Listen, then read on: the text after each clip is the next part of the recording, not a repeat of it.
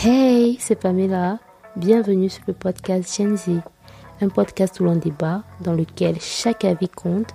L'objectif ici étant de créer un espace sain pour discuter de divers sujets sociétaux, des sujets sur lesquels on ne nous a pas forcément demandé notre avis, des thématiques qui seront à chaque fois discutées principalement par des personnes issues de la génération Z, dont j'en fais partie, d'où le nom Gen Z. Ici, on se posait quelques minutes pour discuter ensemble. C'est parti.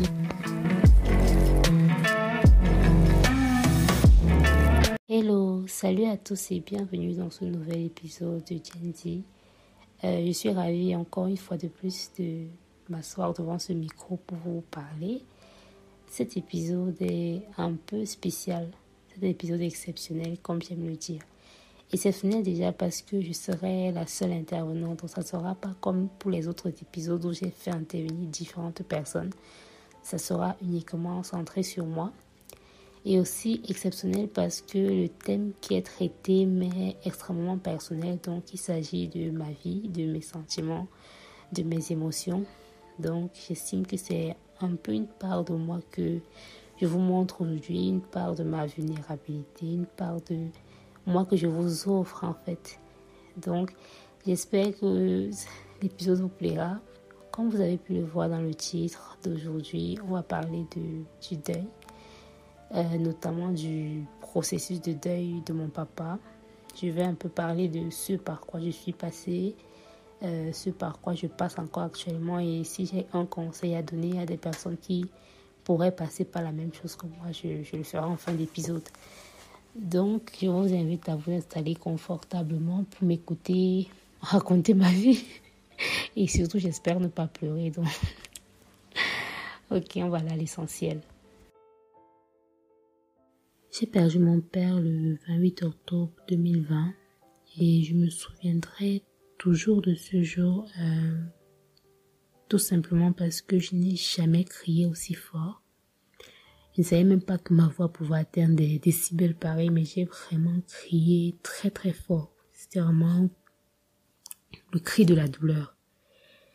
Et cet épisode est en fait un hommage à mon papa parce que normalement il est censé sortir euh, la semaine de ce qui aurait été son 60e anniversaire et il représentait énormément pour moi. Donc, pour vous briefer un peu sur ce que justement représentait mon papa pour moi, je, je pourrais vous dire que mon père était mon meilleur ami. Il était, comme j'aime souvent, comme j'aimais souvent l'appeler, il était l'amour de ma vie en fait. C'était mon pilier quoi.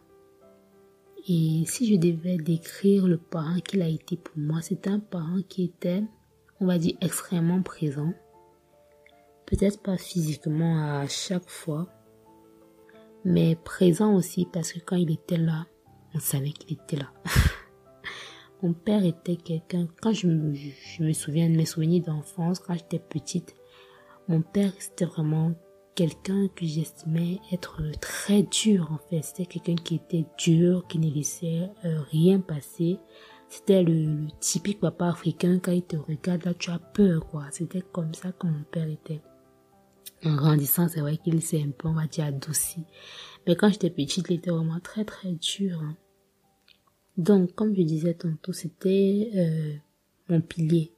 Et j'ai énormément de souvenirs avec lui. Pas forcément des souvenirs tout le temps heureux, mais énormément de souvenirs avec lui. Et aussi, c'est lui qui m'a inculqué la plupart des valeurs qui dirigent ma vie actuellement. Entre autres, euh, il m'a appris à avoir le sens des responsabilités. Il m'a appris à être respectueuse vis-à-vis des gens. Il m'a appris surtout à assumer mes choix de vie, quoi. assumer. Donc là, c'était pour vous expliquer un peu qui était mon papa, pour vous briefer un peu ce qui était mon père de mon point de vue. Là maintenant, je vais vous décrire comment s'est passé l'annonce de la mort de mon papa en fait. Comment s'est passée l'annonce du décès de mon père? Déjà, ça s'est passé extrêmement vite parce que le lundi, j'apprends qu'il est dans une situation critique et le mercredi, il décède en fait. Donc ce jour de mercredi, j'étais allée voir mon père à l'hôpital. Visite, en visite, j'étais allée le voir et J'étais déjà assez inquiète quand même parce que vu son état, je me disais ça sera difficile qu'il passe la nuit, mais j'avais quand même un espoir. Forcément, on a toujours un peu d'espoir. Donc après la visite à l'hôpital, je suis rentrée à la maison. Et à peine j'arrive à la maison, je m'installe, je reçois un message de d'un de mes meilleurs amis.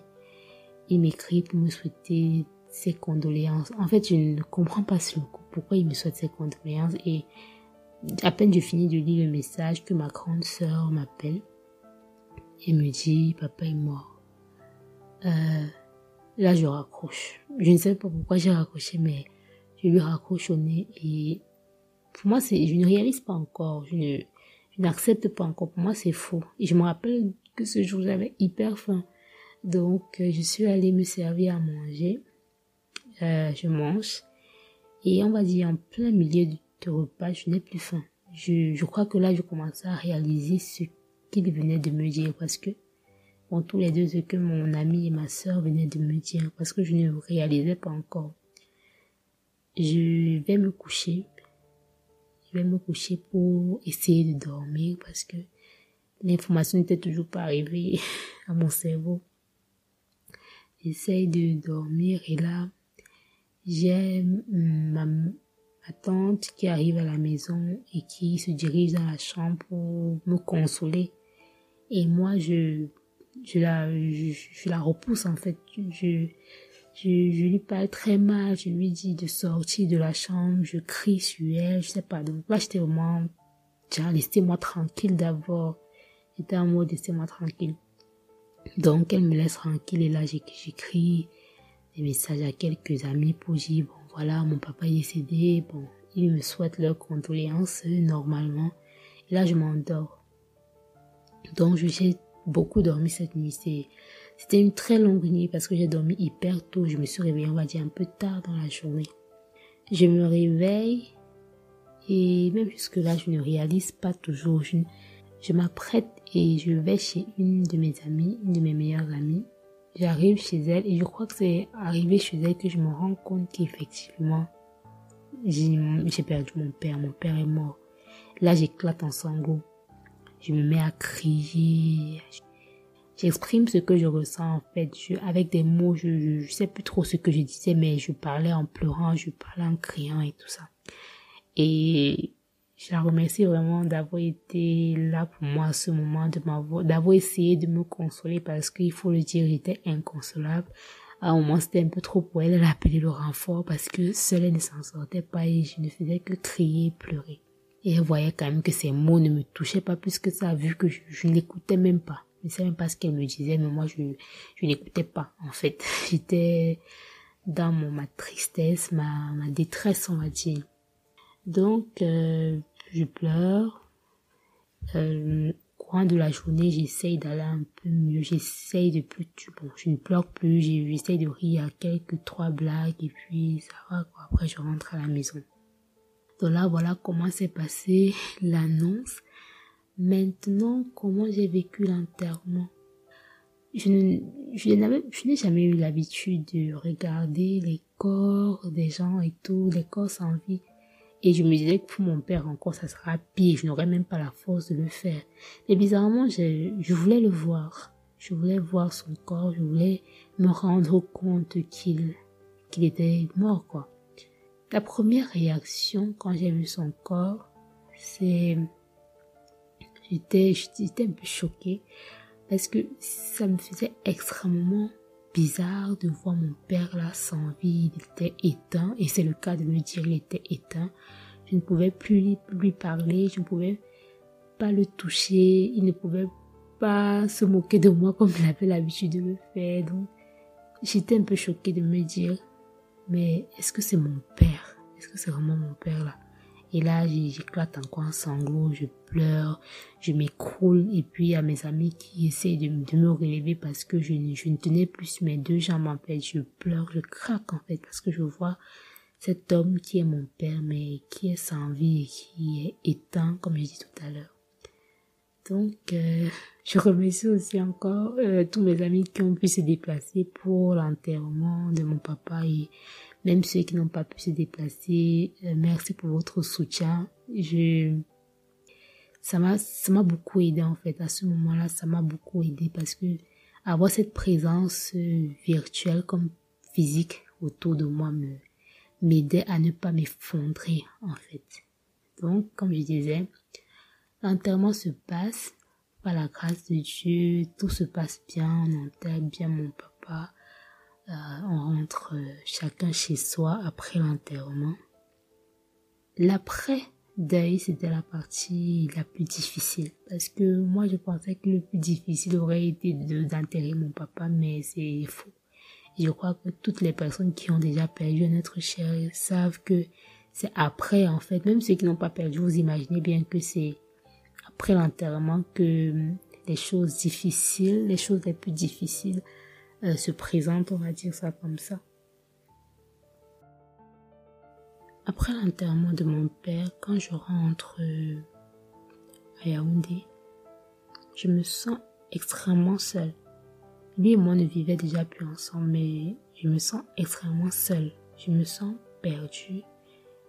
J'essaye de garder la face quand même face aux autres, essaye d'être forte, comme on nous conseille de l'être, il faut être fort. Essaye d'être forte, mais au fond de moi, c'est extrêmement dur. Aux yeux du monde, j'essaye de faire fi d'aller bien, mais à l'intérieur de moi, j'étais, j'étais même vide. J'étais, je ne, je ne ressentais même pas, je ne ressentais même pas d'émotion, c'est-à-dire la tristesse, rien, non, je me sentais juste vide, je me sentais seule. Comment je, je vais vivre ma vie en fait sans lui? Comment est-ce que je vais m'en sortir dans la vie sans lui? Quand je dis m'en sortir, je parle de sa présence en fait. Comment est-ce que je vais vivre sans lui en fait? Comment est-ce que je vais réorganiser ma vie sans sa présence? Euh, Je me souviens de des débuts, on va dire les quelques mois après, bon, les mois qui ont suivi l'enterrement. J'écoutais énormément ces, ces notes vocales, ces voices qu'il m'avait envoyées par WhatsApp pour être sûr de ne pas oublier le son de sa voix en fait. J'écoutais, ça me rassurait, ça me donnait l'impression qu'il était encore là, même si on est d'accord qu'il n'était plus là. Ça me donnait quand même cette impression de, de, mon papa qui est proche de moi. Je sais pas si vous connaissez les, les phases du deuil, mais là j'étais un peu, encore un peu dans la première phase qui est le déni. Donc, on a du mal à accepter que l'être cher est parti. Donc j'étais encore dans cette phase de déni, de déni, de me dire non, c'est pas vrai, c'est forcément un cauchemar. Je me disais quand même, j'espère qu'il va se réveiller et qu'on va continuer à vivre notre vie normalement en fait. Je ressentais vraiment le vide en moi et ça me ça me faisait pleurer, mais je ne savais même pas pourquoi je pleurais à ce moment. Non, c'était même pas des pleurs de tristesse. Je ne savais même pas pourquoi je pleurais. Je, je pleurais juste tous les soirs, je, avant de m'endormir. Je m'endormais en pleurant, en fait. La colère. On va dire la deuxième phase. La phase de la colère. Et là, je remets tout en question. J'en veux terriblement à Dieu et j'en veux terriblement aussi à l'équipe médicale qui s'est occupée de mon père. J'en veux à Dieu d'avoir permis que je perde mon père à un moment de ma vie que j'estime avoir été un peu tôt, c'était très tôt pour moi. Et aussi à l'équipe médicale parce que j'estimais qu'il n'avait pas fait tout ce qu'il fallait. Là, c'est un autre sujet. J'étais rempli de beaucoup de colère. Et à ce moment, je me coupe de beaucoup de personnes je ne communique plus vraiment avec tout le monde et je, et je me contente d'un cercle restreint d'amis, en fait. Donc, je m'éloigne de beaucoup de, de personnes qui faisaient partie de ma vie et je m'isole, en fait. Je ne saurais dire si c'est une bonne idée de s'isoler ou pas, mais moi, ça m'a aidé. Moi, ça m'a aidé de m'isoler. Moi, ça m'a aidé de me reconcentrer, on va dire, sur moi donc, après la phase, le temps passe. Et puis, bon, la colère se dissipe un peu. Je commence à, à reprendre un peu ma vie parce que il faut dire que j'étais, j'étais, on va dire, un peu coupée du monde. À la quand on me voyait, on pouvait pas imaginer que je, souffrais autant parce que, comme j'ai dit, je gardais la face, je faisais, je faisais genre, je suis forte, mais c'était qu'une façade en fait. Et moi, j'aurais voulu exprimer mes sentiments tels qu'ils étaient, mais je n'arrivais pas. Je ne pouvais être euh, triste que quand j'étais seule. J'avais besoin de rassurer les autres pour dire non, ça va aller, ça va aller, ça va aller. Mais je crois que tout le monde n'était pas dupe. Il y avait deux, trois personnes là qui prenaient de mes nouvelles un peu trop souvent. qui prenaient de mes nouvelles un peu trop souvent et choses qu'ils ne faisaient pas avant. Donc je comprends qu'ils s'inquiétaient un peu pas mal et qu'ils voyaient que même si je faisais genre d'aller bien, ça n'allait pas vraiment bien. Je, ne me confie à, personne à ce moment-là. Je ne me confie même pas à Dieu parce que comme vous pouvez le savoir, j'étais un peu en colère contre lui à ce moment. Donc je m'isole vraiment et je ne parle qu'à un cercle restreint d'amis. Comme je disais tantôt, le temps passe et je me mets à écrire. Je me mets à écrire ce que je ressens, ce que ma colère, j'exprime en fait ce que je ressens par le biais de l'écriture. Ça m'a fait énormément de bien de m'exprimer. C'est vrai que c'était pas ce que je pouvais pas dire avec les mots, la voix, voilà, la voix. Je le disais dans mes, écrits en fait j'écrivais, je, m'exprimais, toute ma rage sortait et à chaque fois je me sentais beaucoup plus libérée. Il y a des fois, je, des fois où j'écrivais avec, la plupart des, des, fois déjà, j'écrivais avec les larmes aux yeux, donc j'écrivais en pleurant, mais ça m'aidait de ouf à, à évacuer tout ça, à évacuer le stress, à évacuer la colère, à évacuer la tristesse. Parce qu'il faut dire qu'après la colère, c'est vraiment la tristesse. Donc, là, je, réalise encore, je réalise vraiment que mon papa ne sera plus là et je commence à m'imaginer tous les souvenirs qu'on a, tous les souvenirs qu'on aurait pu avoir, tout ce que je, lui avais promis, tout ce qu'on ne pourra jamais faire ensemble. Donc, je suis triste et comme je disais, à ce moment-là, c'est l'écriture qui m'aide. Et puis là, je commence à reprendre le cours normal de ma vie tant bien que mal, j'essaye de reprendre le coup normal, de, j'accuse le coup et puis j'essaye d'aller de, l'avant, d'être vraiment forte et pas d'être forte en, façade. Puisque j'avais perdu tout repère, je me redéfinis des objectifs, je me demande ce que je veux réellement pour ma vie, j'essaye de penser pour lui et pour moi ce qu'on aurait aimé tous les deux parce qu'il faut dire c'est vrai qu'on réfléchissait quand même tout le temps à deux sur ce que je voulais faire de ma vie donc c'était vraiment la personne avec qui j'en parlais. Donc quand je redéfinis mes objectifs, je pense à lui. Je commence à avoir comme une forme de, de communication où j'ai l'impression, dont je m'imagine qu'il est fier, qu'il rigole avec moi, qu'il me taquine comme d'habitude. Donc j'imagine une conversation avec lui.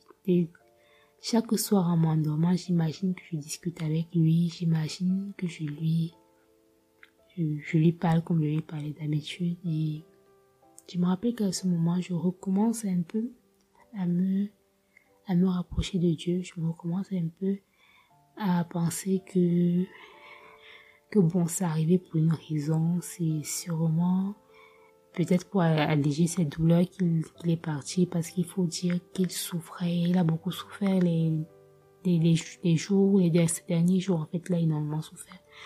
Donc je commence à relativiser comme ça, je me dis c'était mieux qu'il s'en aille plutôt que de rester à souffrir comme je l'ai vu souffrir. Je commence à relativiser comme ça.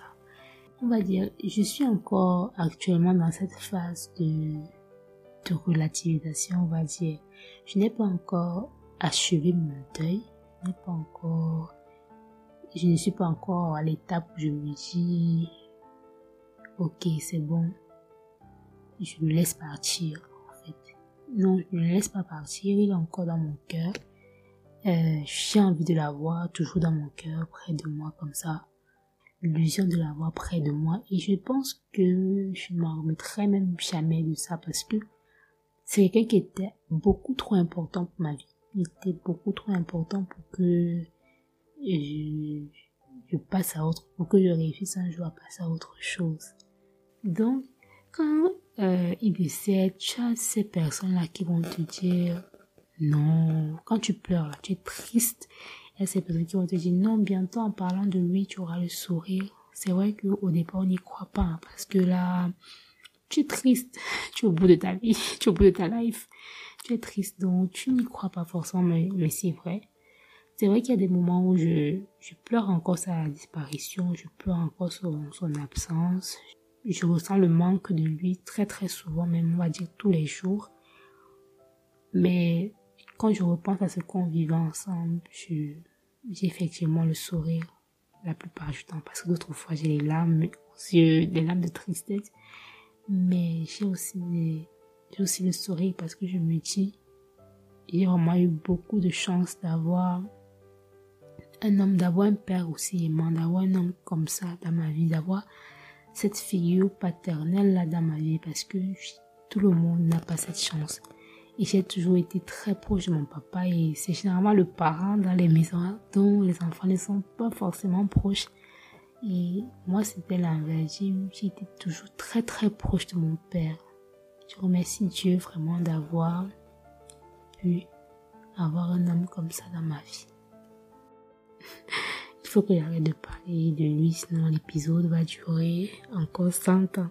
Bon, s'il y a un conseil que je peux donner aux personnes qui ont perdu un être cher, c'est de ne pas être fort. C'est de ne pas être fort parce que c'est normal d'avoir mal et les autres doivent l'accepter. On n'a pas à paraître fort parce que on nous demande d'être fort. Donc moi je dirais d'abord de ne pas être fort.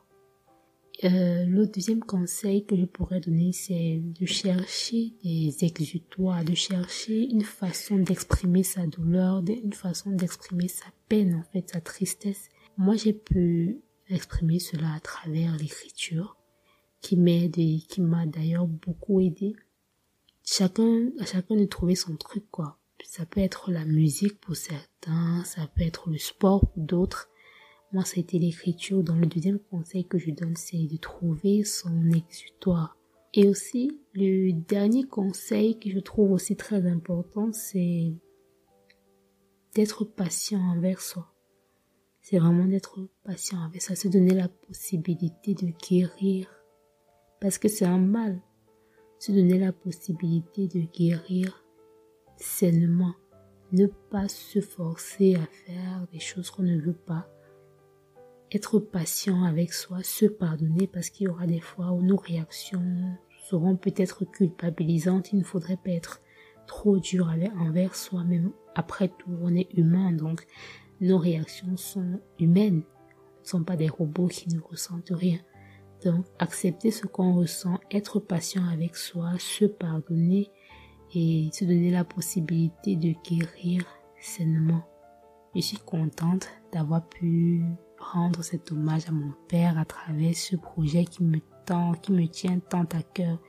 C'est ma façon à moi de l'inclure un peu dans le projet qui n'a pas vu naître en fait parce que je suis sûre qu'il serait beaucoup impliqué dans le projet s'il avait été là parce que il faut dire qu'il est impliqué dans tout ce que je fais. Donc, je serais beaucoup impliqué. Tout ce que je peux dire, c'est que je l'aime et que je l'aimerai pour toujours et que tous mes enfants vont porter son prénom. passez une bonne journée, passez une bonne soirée, dépendamment de l'heure à laquelle vous allez écouter l'épisode je vous souhaite d'aller bien et rendez-vous la semaine prochaine pour le dixième épisode déjà, donc le dernier épisode de la saison et merci d'avoir été là depuis le début. Même ceux qui sont, qui ont pris les épisodes en cours de route, merci d'avoir été là.